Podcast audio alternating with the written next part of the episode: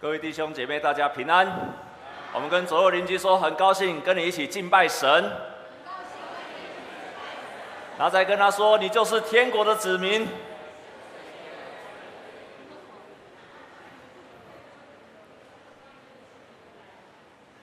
在耶稣的登山宝训，除了在说他是一个有福的人，他是一个蒙福的人，其实这句话也说你是一个很幸福的人，你是一个很快乐的人。都是在说，当你拥有这些特质，你就是天国的子民。你拥有这些特质，你也一定会成为一个喜乐的人。我上个礼拜也提醒大家说，耶稣的登山宝训，一般人看起来是不会喜欢的，所以它叫做神圣的逆理。它不是很顺的道理，它是好像跟我们的常理是违逆的。可是它里面有真正的真理在里面，所以它是上帝很神圣的逆理，只有聪明的人才能够明白他的旨意。你是个聪明的人吗？阿门。愿你成为一个聪明的人，然后你真的要去体会到耶稣的登山宝训里面他所说的教导里面的真意。在登山宝训第一个，耶稣就说：内心贫穷的人有福了。那个从心里面，他的内心像乞丐一样，多么渴慕神的人，这样的人是有福的。内心贫穷也有福了，为什么？因为他会怎样？他会怎么样？啊？因为天国是他们的。所以上个礼拜我有分享，你的内心要像一个乞丐一样，渴望天国的人，天国才会成为你的。天国是很棒的祝福，可是它不会轻易的到人的生命里面，除非我们从内心里面去渴望。亲爱的弟兄姐妹，你渴望进天国吗？你渴望进天国，请你把手举起来。啊，感谢神哈、哦！你要渴望现在就进天国的吗？你刚刚不是那么多人举手吗？啊，还没有准备好。你有渴望现在就能够进天国的人，请把手举起来。啊，这么多人哦。现在呢？现在神就要把你接，我的意思说，现在神神就要把你接去，你很渴望的吗？我再问一次哦，你渴望现在神就把你接去了，请你把手举起来。这么多人哦，哦，这么多人活得不耐烦了。你要继续活在这个世上，因为神有给你更重要的事。啊，保罗说的很好，保罗说的非常好，他说他也渴望马上到神那里去。可是为了为了教会的原因，为了传扬的福音，他就留在这个世界上。亲爱的弟兄姐妹，我们如果一起一起渴望天国的时候，你会发现基督徒有一件很美的事情，就是当我们一直渴望天国、渴望天国，我们做神的国教导我们的事情的时候，有一天我们就这样一直做一直做，神就把我们给接走了。阿门吗？你会觉得很棒。非常的喜乐，神就会把我们接走。等一下我会做一个很好的见证，非常好的见证。今天我们要来分享第二个，第二个就是第二句话就是呃哀呃哀痛哀痛的人有福了。台湾话把它翻译成说忧闷的人有福气，为什么？因为他们怎样？必得安慰。哀痛的人有福了，因为他们必得安慰。亲爱的弟兄姐妹，你也不知道你有没有跟我同样的困扰，就是常常要安慰一个人是很很困难的，常常要安慰一个在受伤的人，或者是生重病的人，或者是一个人遇到困难的时候，你想要去安慰他，常常觉得很困难。我常常觉得我有这样的困难，你也常常有这样困难的人，请你把手举起来看看。啊，真的是这样子。有时候我们不知道在那个时候怎么样说出一个适当的话，安慰人的话，鼓励人的话。我常常觉得有这样的困扰，甚至于我们有时候常常都会说错话，反而让情况更糟。啊，请问各位弟兄姐妹，假设有一天你的太太或者你的女朋友，她被人家嫌弃说你长得好丑哦，你的太太或者你的女朋友。被人在外面被人家说你长得好丑了，她回来看见了你，请问在座的男朋友或在座的先生，你应该要说什么话才能够鼓励跟安慰他？你应该说哪些话能够真正安慰你的另外一半？有没有人要来说说看？你这个时候，你可以跟他说，你可以跟他说，啊，你又不是林志玲，可以这样讲吗？或者你可以跟他说啊，没关系啦，好，你虽然长得很丑，但是呢，你嫁给我是你祖上有德。也可以这样说吗？还是你可以说，啊，你虽然长得很丑，不过你回家照照镜子也还好吧。有时候很难说出一个安慰跟鼓励的话，或者是他在外面，你的另外一半在外面受了委屈，他回来需要你安慰的时候，你到底要说什么话？有时候真的很困难，真的非常的困难，啊。我印象非常深刻，就是我的爸爸。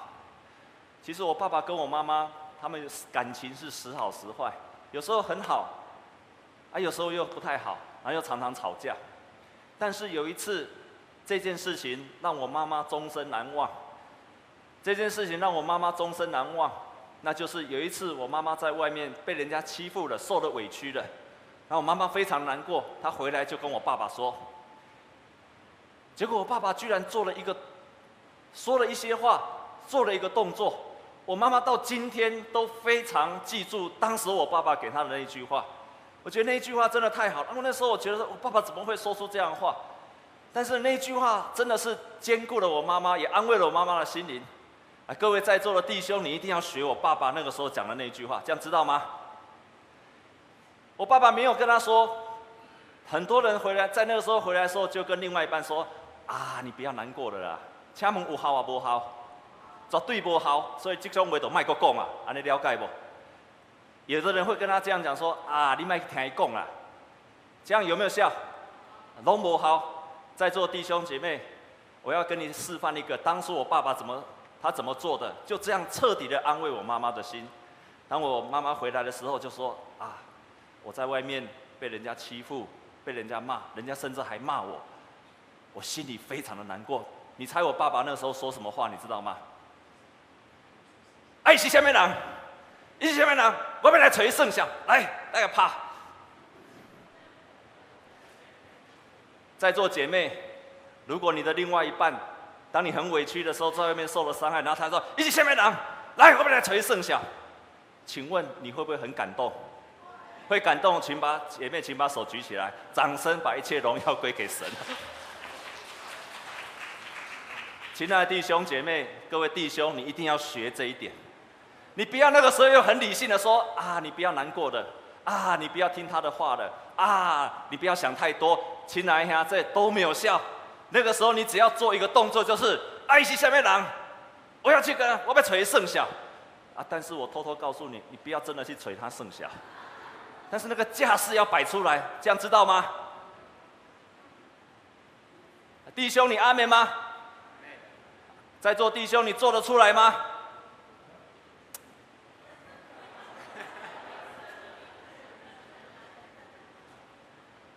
刚刚那么多姐妹都举手了，难道你不知道这个有效吗？这个叫做洪水猛兽法。真的要找他算账，你只要那个架势摆出来，那个表示什么？表示说，亲爱的，我很挺你，这样了解吗？奇怪，我们在座弟兄不太勇敢呢。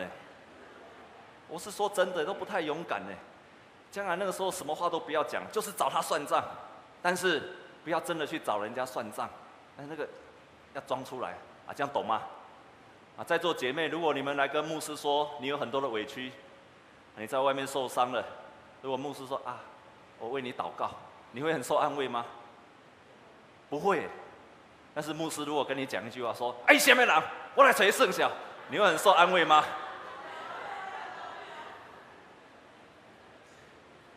当然我不会讲这种话哈。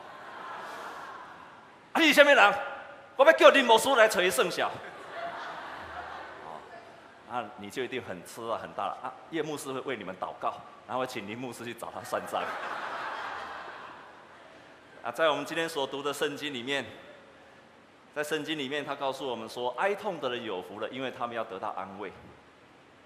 在这地方，他提到那个哀痛这句话是非常严重的一个字，在旧约里面，啊，雅各，当他听见了他的儿子约瑟，当他听见了他的儿子约瑟不在的时候，他的兄弟跟这个爸爸说，约瑟不在了，他死掉了。就在这个时候，同样一个字，雅各的内心充满了哀痛。所以这个字不是很简单的，就是忧伤而已，它是非常一种分裂的痛，内心极端的痛苦，就像好像你失去了你最亲爱的亲人一样，就好像你失去了你的儿子一样，就好像你失去你的父母亲一样的那种痛。这个字在说哀痛的时候是非常非常深，一种剧痛。可是圣经上说，你有这样的痛苦的人有福了，因为你一定会得到安慰。当耶稣说这句话，说你一定会得到安慰的时候，他在说这种哀痛不单纯的只是你因为你遇到了很多的事情，你遇到了其他的事故，也不是因为你失去了亲爱的人，他同时也在告诉我们说，你应该有像当你有像天父一样的情感，而内心像天父一样的痛的时候，那你就是有福的人，因为这样子的人一定会得到上帝的安慰。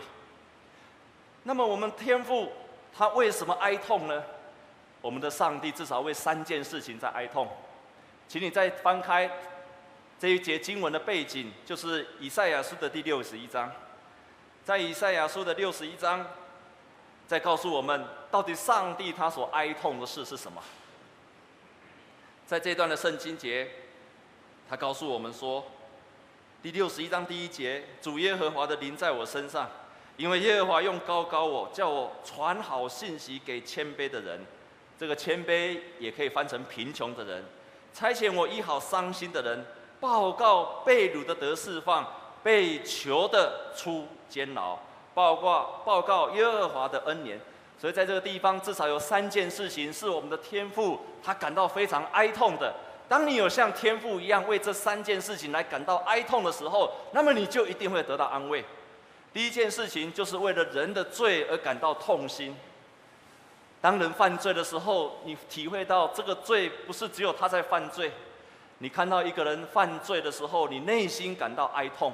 这样子的人，他会得到上帝的安慰。亲爱的弟兄姐妹，有时候我们看到人家在犯罪的时候，我不知道你同样的心情是什么。你可能会从里面说：“啊，那个人该死。”那么你不会得到上帝的安慰。你看到人家犯罪的时候，你开始想到说，我也很难过，为什么他会犯这样的罪？你会得到安慰，亲爱的弟兄姐妹，当你跟人家冲突的时候，当你跟人家冲突的时候，你从你的内心里面，当人家在冲突的时候，你不但不为自己伸冤，然后你看着那个人他在加害于你，那个人在骂你，那个人在对你不好，你从你的内心里面说，他的罪。让他做这样的事情。你不是看到一个愤怒的人，你不是看到一个对你不好的人，而是你看到这个人里面的罪，在这个时候你会得着安慰。这个时候你会得着安慰。在这一段以赛亚书六十一章也在告诉我们说，我们的天父为什么感到哀痛？因为他为人没有听见福音、领受福音而感到哀痛。所以你看到有人没有领受福音，不知道天父的爱的时候，你内心感到疼痛，那么你会得着神的安慰，你一定会得着神的安慰。福音传到台湾，然后传到北台湾，在北台湾的宣教师，请问是谁呀？马杰。马杰博士他福音传到北台湾的时候，然后他到处去传福音，他传扬福音，带领很多的人。但是，当他带领了北台湾第一个年第一个年轻人，叫做严清华，在台在马街的书里面都直接叫他阿华，他就说这位阿华有一天，当他们一起去布道的时候，然后马偕就突然跟阿华说：“阿华，请你来祷告吧。”阿华，请你来祷告吧。你知道吗？这一个刚信主的阿华。从来没有在人的面前公开祷告过。这个时候，马杰突然跟他说：“请你来祷告吧。”马杰在他的日记这样记载说：“这个阿华，嘎个皮皮错。”然后他就手就扶着那个竹椅子，然后一直抖抖抖抖抖抖抖抖抖抖抖。亲爱弟兄姐妹，你现在祷告还会喘的请雅秀？哦，他就一直一直发抖，因为第一次公开要祷告，一直发抖，一直发抖。他马偕形容说，他一直发抖，结果椅子就一直抖抖抖抖抖抖，就从这边抖抖抖抖抖抖抖抖，就抖到那边去。他非常紧张的不知道该怎么祷告。过了很久，这个马偕就。祷告了，我觉得他的祷告非常的棒。这个也是北台湾第一位信主的基督徒，大约在一百五十年前的一个基督徒，也是我们台湾人北部的台湾人的基督徒所做的第一次的祷告。在他的祷告里面，他这样子说：“他说主啊，你是一位真的神，在几个月前我并不认识你。”请帮助我能够越来越认识你。现在我知道，我同胞所信的神明并不能拯救他们的灵魂。我从心里面来感谢你，因为你差遣马偕牧师来到我们这里。主啊，请用圣灵帮助我，来带领我的母亲、亲戚和邻居们来到耶稣这里。我们知道的不多，但是上帝啊，请帮助我。请帮助我，这是我的心愿。这个第一个北台湾的基督徒阿华，他的第一个祷告，不是为了他自己，而是为了他自己的亲戚，为了他的母亲，为了他的弟兄姐妹能够得救，为了台湾人能够得救，就迫切祷告。他的心里面渴望人能够得着福音。如果你为了一个人的灵魂没有得救而感到哀痛的人有福了，因为上帝会安慰你。我们除了为了人的罪感到哀痛，除了为了人不能够得到福音而哀痛，同时在我们所看的以以赛亚书的第六十一章，他也说是要让那个被掳的得到释放，让上帝的那些被掳的的。在这段的经文背后，是在谈到一个对此。当你看到这个社会有不公义的事情的时候，你应该要感到痛心的。你看到这个社会有不公义的事情的时候，你要感到哀痛的。而这样子的哀痛的人，上帝会安慰你。最近在台湾，我想闹得最大的新闻，这过去一个礼拜最大的新闻，就是为了特别费的问题。委员、立法委员的特别费。还有一些教授的特别费。当这件事情发生的时候，其实我心里非常非常的难过，因为这让我想起到，大约在是，大约在一年多以前，我有有一个姐妹，这个姐妹，他跑来找我，他是我以前教会的年轻人，啊，他是一个成大博士班的学生，啊，这个博士班的学生。他大约在四年以前，我刚到那个教会没有多久，他就来找我。他说：“牧师，有一件事情我非常非常的困扰。”他说：“为什么呢？”他说：“因为我常常在我们的研究室里面，我的老师就常常要我去签一些，比方说他要我签一些，明明我没有花这样的钱，他明明给我没有给我那么多的补助费，但是他要我去签。”然后这个还没有关系，有时候还要我去帮忙收集一些发票啊，这些发票我根本没有用在研究上面，我还要去收集发票。这个年轻人说，因为这样的事跟我的信仰是冲突的，所以我没有办法做这样的事。我又可是我要安得在他的下面，牧师我该怎么办？因为他来的不止一次，好几次。这个年轻人非常善良的女孩子，很单纯的就是信靠神的女孩子。她常常感到非常的困惑，好几次她来到我面前就哭着说：“牧师，我该怎么办？”亲爱的弟兄姐妹，有时候我会很心软的跟她说：“啊，没有关系呀。”很想跟他这样讲，可是我知道他为了他的信仰，他非常坚持。你知道他的命运如何吗？就在那样子一次又一次，结果他跟他的三四个好朋友，他们就立志不做这样的事情。于是老师就越来离他们越来越远，越来越排斥他。就在去年的时候，他就有一天又哭着来找我，他说：“牧师，我们老师跟我说，他不可能让我毕业，这是真实的，他不可能让我毕业。他本来已经可以很顺利的毕业，但是因为他不愿意屈就这样的事情，他不能够毕业。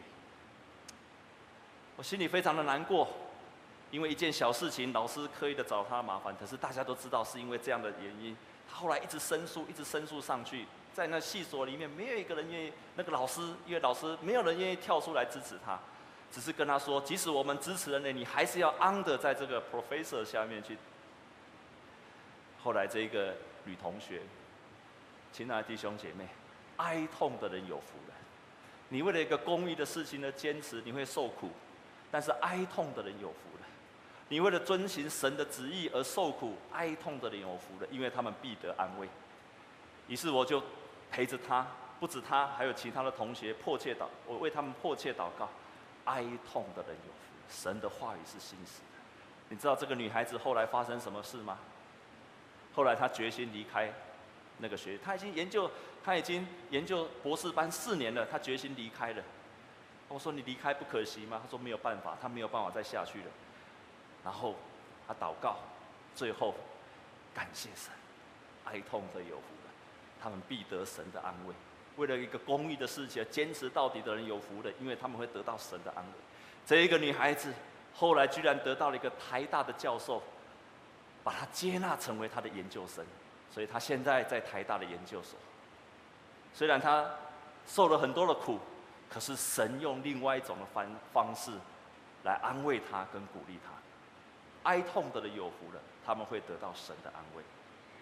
神如何安慰我们？上帝怎么安慰我们？上帝用三种的方式来安慰我们。第一个就是上帝的话语，上帝的话语是大有力量的。当你常常读神的话语，在你最需要的时候，神的话语就跑出来了。上帝的话语是大有力量，而且圣经里面充满了上帝安慰的话语。他会在你最需要的时候就跑出来来安慰你。格林多前书说：“你们遭遇的每一件试探，无非是人所能够受的。上帝是信实的，绝不让你们遭遇到没有办法抵抗的试探。当试探来的时候，他会给你们力量，使你们承担得起。”在诗篇三十四篇第十八节说：“上帝亲近灰心丧志的人。”他拯救心灵被压制的人。当你常常读神的话语的时候，神的话语就在你忧闷的时候，成为你生命的安慰。一句话起来的，神就会安慰你。不止上帝的话，上帝的灵也会帮助你。上帝的灵也会帮助你。在旧约有一个非常信实美丽的故事。就是有一个妇人，她叫做哈拿。这个哈拿从来不生育，但是她是大某不生育，可是她的睡姨却一直生。所以这个睡姨每次只要生一个，就嘲笑这个大某。我们要了解，在旧约的时代，没有生孩子，对旧约的以色列人来讲是非常觉得是一个羞耻的事情。可是这个岁姨说一直生，一直生，啊大某可是。都是因为不都是不生，这一个哈拿有一天就到，就天天常常到圣殿里面去祷告。圣经记载他的祷告是充满力量的。亲爱的弟兄姐妹，你要学习哈拿的祷告。当你遇到忧愁的事情的时候，你要学习哈拿的祷告；当你遇到忧闷的事情的时候，你要学习哈拿的祷告。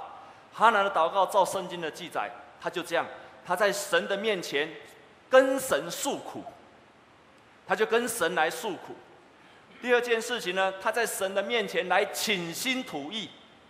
然后第三件事情呢，他就是不住的祷告。第一件事是什么？要向神诉苦。哈拿就把他没有办法生小孩，他被他一个岁姨来嘲笑的事情，在神的面前来诉苦。我们的神是慈爱的神，他是我们天上的父亲，所以你要学习跟上帝来诉苦。第二件事情，他在神面前怎么样？倾心吐意。把你所有的情感，不是公料你呢，把你的所有情感都要倾泻到上帝的里里面。上帝是最大的焚化炉，所以你要学习祷告，学习把你内心最深的苦都会表露出来给神。第三件事是什么？不住的祷告，他就不住的祷告，不住的祷告，神就安慰了这个哈拿。所以这个秘诀就是，我常常教弟兄姐妹一个口诀：你当你遇到忧闷的事情，你要学习这样的口诀。这句话你要把它背下来，好不好？可不可以背得下来？可以吗？很长哦，你背得下来吗？你赶快准备笔吧，准备把它记下来，这个非常有效。赶快拿准备笔，把它记下来。一句话而已，教导你在忧虑的时候，你应该如何祷告。说事情，谈心情，告诉上帝将来的情形。背起来了吗？我再说一遍：说事情，谈心情，期待将来的情形。要有期待。说事情，然后呢，谈心情，然后呢，期待将来的情形。背好了吗？我们一起讲一遍好不好？预备，请。说事情，谈心情，期待将来的情形。当你遇到困难的时候，就这样祷告，神一定会安慰你，像安慰哈拿一样。说事情就是在神面前诉苦，谈心情就是倾心吐意，把你的心情、感情全部跟神来讲。但是还不够，哈拿就跟上帝讲他的期望，他求上帝给他一个孩子。所以，当你跟神诉苦完之后，你要跟神，那你期望这样事情如何改变？你期望这件事情如何的发展？你要跟神来。说你的期望，期望就是信心，你就去期待、等候，不住的祷告。再讲一遍好不好？预备，请。期望将来的情形。有一个姐妹，我以前带领过一个姐妹，啊，这个姐妹被她的小叔给误会，因为她照顾她自己，她的年老的爸爸妈妈，跟她先生照顾年老的。爸爸妈妈很久了，啊，但是呢，他的妈妈因为躺卧在病床，植物人十几年，啊，他们一直照顾他。那这个爸爸，他们的爸爸，也就是他的公公，他的公公呢，以前是很有钱的，因为在南部是做那个藤椅的，非常有钱。台湾有一阵子藤椅赚了很多钱，他们就在那时候赚了非常多非常多钱。可是这个爸爸挥霍殆尽，所以我常常讲一句话：有钱没有品格是大灾难。他挥霍殆尽之后，结果这一个这一对夫妻，他们仍然照顾这个公公，但是越来越没有钱，因为但是小叔却认为说，他们公公一定给他很多钱。有一天这个公公去世了，这个小叔就非常生气。跟他们说：“你们把爸爸的钱拿去哪里？你们这么多年把爸爸的钱到底吞去哪里了？”这个当媳妇的非常非常的委屈。我们为了这个公公，为了这个婆婆，已经十几年就这样子来照顾公公婆婆。不但是公公婆婆没有留钱给他们，他们自己的生活为什么都摆在这个公公婆婆上，连人死掉了都要被小叔来误会。他就这样哭着来找牧师说：“牧师，我非常非常委屈，到底该怎么办？”于是牧师就教导他，我就跟他说：“你要迫切的祷告，要迫切的祷告，求圣灵来安慰你。你不要为自己伸冤，因为圣经上说：‘伸冤在我，我必报应。’上帝会为你伸冤。你要学习去迫切的祷告，要说事情，然后怎样？谈心情，然后呢？”期望将来的情形，他就照着牧师教导的，就迫切的祷告。当他这样一直迫切、一直迫切、一直迫切的祷告的时候，有一天他祷告的时候，亲爱的弟兄姐妹，你要操练祷告，学习祷告，因为在你祷告的时候，圣灵会教导你。在他迫切祷告的时候，有一天从他的心里面突然跑出一句话出来，跑出五个字：“这是出于我。”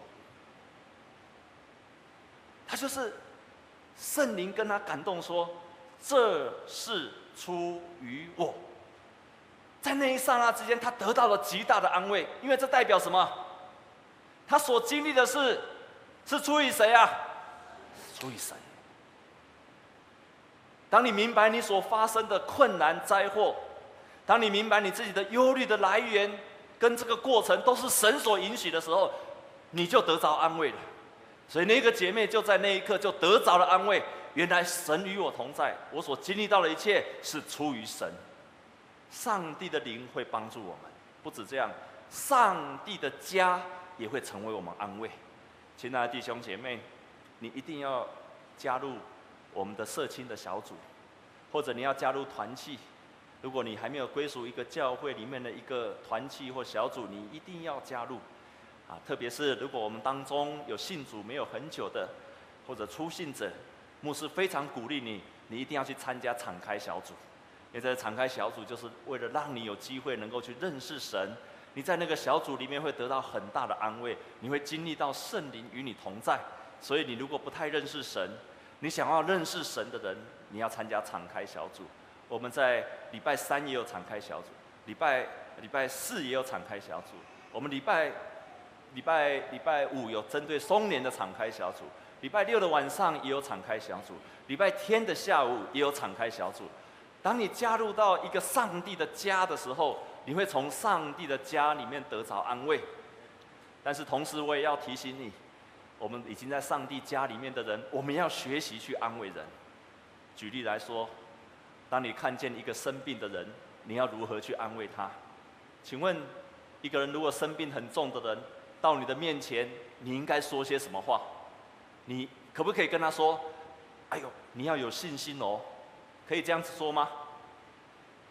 你可以跟他说：“哎呀，你要交托哦。”这样可以吗？千万不要讲这样的话，因为这样子的话对他一点建造都没有。不是说不能讲，但是不是那个时候讲。但是你可以说些什么话？最好的就是你倾听他，然后你也可以跟他说：“我不知道你有多么痛，但是如果你需要的话，我愿意在你的身边支持他。我们不用给他很多的建议，但是我们可以支持他。你也可以安慰他，就是你可以带着他最爱吃的东西去请他吃，他就会得到安慰。你也可以到他的家里面去陪他读圣经。陪他一起祷告，他也会得着安慰。神设立他的家、教会、小组、团契，要成为我们患难中的安慰。神真正安慰那些为了人的罪而忧伤痛苦的人，神也会安慰的。看见人生命还没有得救，神会安慰这样子的人。为了社会公益。感到痛心的人，神会安慰这样子的人；看到别人在受苦，会感到自己也在受苦的人，神要安慰这样子的人。而这样子的人，是拥有天国百姓的特质的人。马偕传福音到北台湾的时候，他传福音给一个第一个年轻人，男性的就是阿华，那第一个女性的叫做叫做阿塔。塔，高塔的塔，水塔的塔，他们就叫他塔舍啊，塔嫂，塔舍啊。这个塔舍啊，信主的时候已经六十二岁了。然后他就跟着马街啊，对不起，他信主的时候四十几岁。然后他跟着马街一起传福音，到了六十二岁的时候，这个马这个塔舍啊，心里非常的忧愁，因为他知道他的人生快要结束了，他快要要离开这个世界。哎，于是这个他，但是他说心里非常忧愁。马偕就问他说：“你是不是害怕死亡啊？”他说：“不是。”那你是不是因为要死掉了，所以感到非常的忧伤？他说：“不是。”这个塔斯啊就说：“在中国那个地方，我有一个女儿在那个地方，从来没有人传福音给她，她也还没有信主，在那个地方，她也不知道谁是耶稣。我已经快要离开这个世界上。”但是他却没有听过福音，我心里非常非常的难过。于是塔瑟啊就做了一个决定，他决定去中国那个地方找他的女儿，把福音传给他。各位弟兄姐妹，当他做这个决定的时候，并不是就去买飞机票，他也不是买了船票。亲爱的弟兄姐妹，他也没有办法坐很豪华的船，在当时候要去，可能要过了要坐好几天的船，然后去找到他的女儿，就住在他女儿那边。过了一段时间，这个塔瑟啊又回到了马偕的身边。回来之后，他躺在床上，因为塔瑟啊知道上帝接他的时候到了。就在他要离开的前两天，马偕去探望他。这个时候，塔瑟啊知道他人生已经快要走到最后的路了，于是他就跟着马偕一起唱诗歌，一起赞美神。当他最后唱到一半的时候，这个塔瑟啊突然就不唱了。马偕看着他的脸充满了荣光，眼睛睁得大大的，一直在看着上面，不知道在看着什么事情。这个塔瑟突然大声地说：“我看到天上白色的天上的金门大开了，我看见了一顶白色的轿子从天上来到这个地方，要来接我回到天家去了。你们不要阻止我，你们不要阻止我，不要把我拉住，因为我要到天父那里去了。”于是他说啊，就这样，就离开了。神给那些热心传扬福音的人，为了人的罪感到痛心的人，为了公义而付出代价的人，最大的安慰就是，有一天，我们要回到天上的父那里去。神用极荣耀的冠冕来迎接我们。愿你也得着。同样的安慰，愿你亲身体会到，上帝借着他的话、他的灵、他的家安慰你。我们同心来祷告，亲爱的主，你是美好的神，你是将一切美好赐给你的百姓的上帝啊！感谢你的话语带来的给我们力量。感谢你赐给我们圣灵，感谢你设立的中山教会，成为我们生命的支持。我们也感谢你，因为你的话语是信实的。忧伤痛悔的心，你必不看轻；哀痛的心，你必得，你要安慰他们。主啊，你安慰我们的心，安慰我们的灵，让我们忧伤痛悔的心得着了你的安慰。奉耶稣基督的名祷告，阿门。让我们一起用这首诗歌来敬拜我们的神，愿这首诗歌成为你的安慰，请我们一起站立。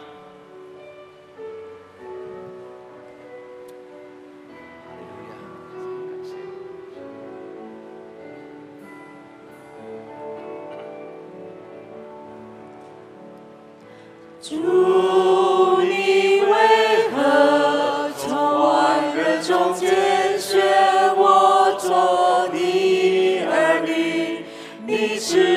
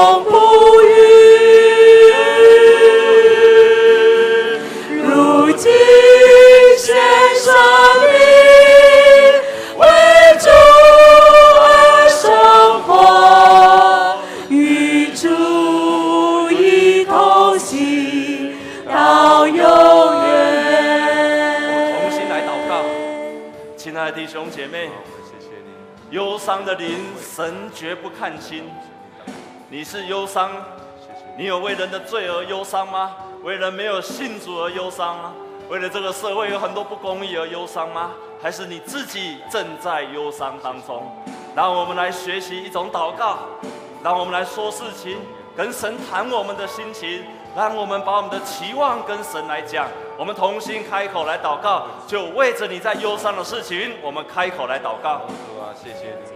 亲爱的主，我再一次的恳求你，主啊主啊，让你的福音能够传开，主啊主啊，为我家里的人啊，能够在传扬福音，主啊，让福音能够再一次进到我的家里面来祷告，主啊，你来帮助我，帮助我，主啊，让福音能够进到我们的家族，进到我们的家里面来祷告，非常非常的需要你，主啊，你的圣灵也来帮助我们。谢谢你的圣灵这样的做工在我们的身上，主啊，使我们能够经历到你圣灵的安慰，主啊，你来帮助我们，帮助我，帮助我，主啊，愿你的话语也藏在我的心里面，主啊，帮助我，面前向你来大声快一点，主啊，帮助我们最大的安慰祝福。主啊，我们感谢你，来到我们的家，再一次恳求主的话语当中，我们学习在神的面前来倾心吐意。主啊，我感谢你，直到你得着了平安为止。你的灵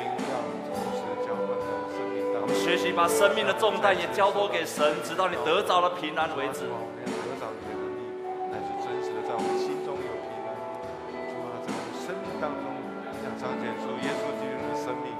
我们也要一起来为我们的国家来祷告，让我们国家能够成为一个更有公益、公平的国家。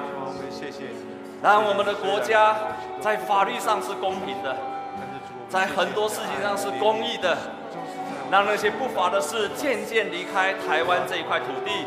我们同心开口来为我们的国家来开口来祷告。亲爱的主，为我们的国家的公益的事来祷告，让我们有一个施更公平的施法。主啊，主啊，让你的公义彰显在我们的台湾这个地方。主啊，主啊，你帮助我们，让我们也自己能够行出公平公义的人生。那我们就坚持一个公益的事情，来坚持到底。主啊，求你来帮助我们，每一个信徒能够因为这样的祷告，恳求主，愿你自己的灵来帮助。圣灵来帮助我们，谢谢你听我们祷告，主啊，们生命当中，不要一切的委屈，我们没有白白承受，这是主你要亲自来帮助带领。亲爱的主，我为我们的国家来祷告。当我们看到很多不法的事情、不公义的事情，我们为我们执政掌权的来祷告。你让他们有公平跟公义的心，主啊，让他们定的法律，他们行事。都能够照着公平公公义的原则来带领我们的国家。阿门。亲爱的主，我们也恳求你，就在今天，你的圣灵来安慰我们在场的每一个弟兄姐妹。阿门。亲爱的主，若是有些弟兄姐妹，他们带着他们生命的忧伤，求主你在此时此刻，你的圣灵与他们同在。因为在你的家里面。在你神的家里面必有安慰，主啊，你的圣灵在这个时候来安慰每一个受伤的心灵，主啊，不管他们是在工作上的受伤，不管他们是在人际关系上的受伤，主啊，还是他们家庭带给他们的伤害，或是他们生命当中有许多的重担，亲爱的主，我要奉耶稣基督赐给你仆人的权柄。主啊，我就要奉耶稣基督的名，就除去这一切忧伤的灵。主啊，今天来到你的圣殿的弟兄姐妹，就照着你自己的话语所说的，主啊，你来除去他们一切那些忧伤的灵。主啊，你给他们喜乐的心灵，愿你的圣灵亲自成为他们的安慰。主啊，你的圣灵来成为他们的安慰，你的圣灵在他们的心里面对他们来说话。主啊，愿你的话语成为他们心里面坚固的力量。求主你在他们祷告的时候赐给他们话语，赐给他们话语。亲爱的圣灵啊，就在这个时候，求主你赐给他们话语，让那些忧伤的心灵，神你上帝的话语进到他们的里面。圣经中的话语，在这个时候，求主你进到他们的心里面。是的，主当他们得着了神的话语，简即使只是简单的一句话语，也会帮助我们得着力量。亲爱的主，你的仆人跟你恳求，在他们祷告的时候，你圣灵给他们话语，就像你给那位姐妹话语一样。就像你把这事出于我赐给那位姐妹一样，是，你也赐给他们话语，对他们来讲最独特的话语，最能够安慰他们心灵的话语，就在这个时候，求主你赐给他们，主啊，你他让他们能够经历到先知以赛亚书的宣告，主啊，那些悲哀的人，主你要赐华冠。代替悲哀的人，是。主啊，你要用喜乐油来代替灰尘。你要用赞美衣来代替悲哀，你要赐给他盼望的灵，来代替一切忧伤的灵。阿门。求你就祝福给来到你身边的人，感谢你，谢谢你，祝我们感谢你，